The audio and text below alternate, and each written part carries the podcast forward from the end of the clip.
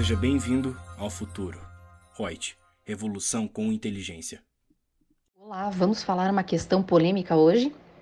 Eu, Lúcia Yang, consultora de treinamentos da Reut, vou te responder sobre uma perguntinha que o pessoal sempre faz, que é um colaborador, uma colaboradora que apresentou um atestado sem a descrição do CID, aquele cadastro né, internacional das doenças, né, o Código né, Internacional de Doenças, a empresa pode exigir a descrição do CID no atestado?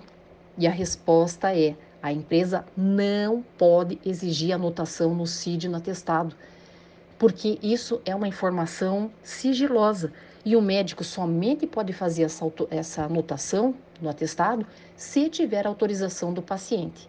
Isso é resolução do próprio Conselho Federal de Medicina 1658 de 2002 e outra própria Constituição Federal diz que ninguém é obrigado a fazer prova contra si próprio, ok? Grande abraço.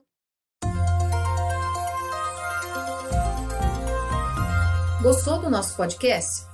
Acesse youtube.com/barra aí e assista a versão em vídeo. Deixe seu like, compartilhe com seus amigos e se inscreva no nosso canal. E não se esqueça de ativar as notificações para acompanhar nossos conteúdos semanais.